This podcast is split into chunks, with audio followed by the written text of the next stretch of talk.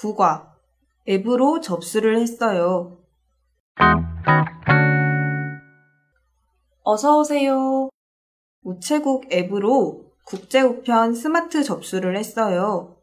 네. 접수자의 전화번호나 접수 번호를 알려주세요.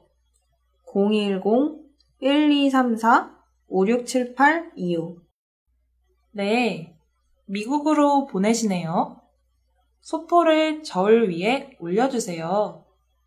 요금은 얼마예요? 무게를 측정하고 나서 요금을 말씀드릴게요. 5% 할인해서 44,000원이에요. 신용카드로 결제할게요.